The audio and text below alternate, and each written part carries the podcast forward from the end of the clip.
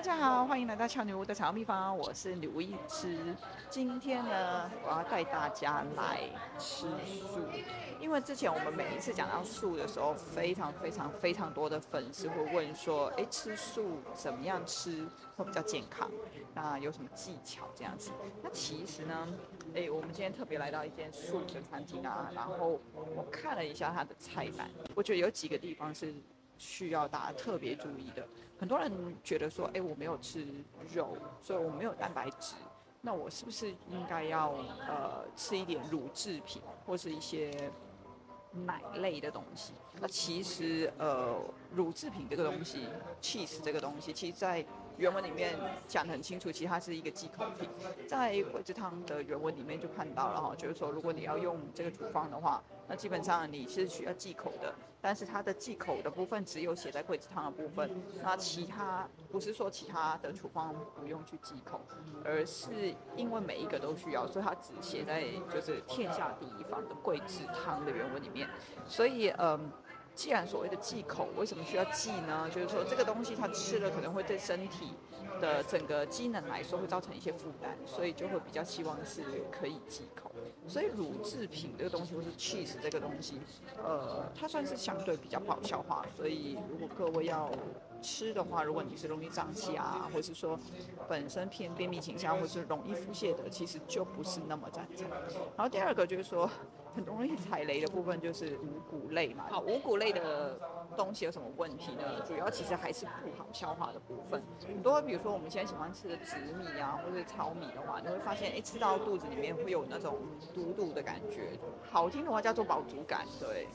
其实那种饱足感，它基本上就是就是没有怎没有办法很快的消化。那没有办法很快的消化，就代表着说它需要你身体更多的气血在你的消化系统里面去运作。所以相对来说，你可能动用比较多的呃气血在消化系统的话，那其他地方的气血就会相对比较不足。所以其实是容易造成一些其他地方比较虚的问题的。所以呃，我们一般也不是那么赞成吃五谷饭啊等等的。其实最好消化还是白饭啦哈。所以其实我还在很鼓励吃白饭。那所以。在这个菜单里面的话，我第一个会选择应该是还是以饭类为主，面食我就不会选择，因为面食就容易会有一些胀气的问题。如果说你真的很想要。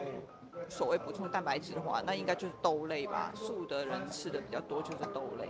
那还有一个就是说，有很多吃素的人，其实他可能是偏手脚冰冷，因为他可能吃的蛋白质比较不够，或者肉类就是比较不够的话，手脚容易冰冷的话，是可以吃一点辣的。这个是我反而比较赞成的，因为有很多呃，我们一般可能不是吃素的人，我反而会觉得说。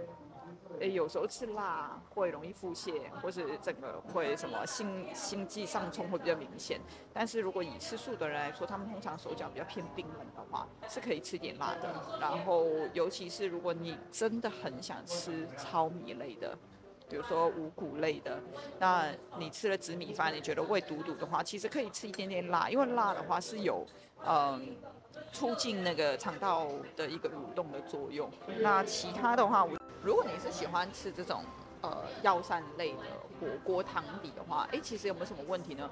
呃，第一个其实现在很多的一些药膳汤底，其实它是用那个，它不是真的去用当归或者川穹去煮的，诶，它是有放那个那个叫调味精还是什么？对对对，所以这个是目前我觉得比较大的问题啦。不然的话，你要用很大的，你要很大量的当归跟川穹，你才可以煮得出。这样子这么浓这么香的味道，所以大部分是有加一些化学的东西进去了哈。啊，如果你真的要自己煮，比如说我要煮一锅药膳来说的话，到底适不适合？第一个就是说，呃，我觉得剂量不要太重了，因为你如果要煮出那种哇，整个香味很，呃，很明显的话，我想那个至少当归川穹都要一两起跳，然后水要很少这样子，才有可能有这样。浓郁的味道，那能不能吃的话呢？其实就回到说，通常当归、川穹这种药都是比较偏，呃，寒散腹痛会用到的。在原文的正确用法就是比较偏里面消化系统偏寒症，呃，人也比较虚的时候用。一般我们这种台湾跟香港天气其实非常不适合，所以我会觉得嘴馋吃一点可以。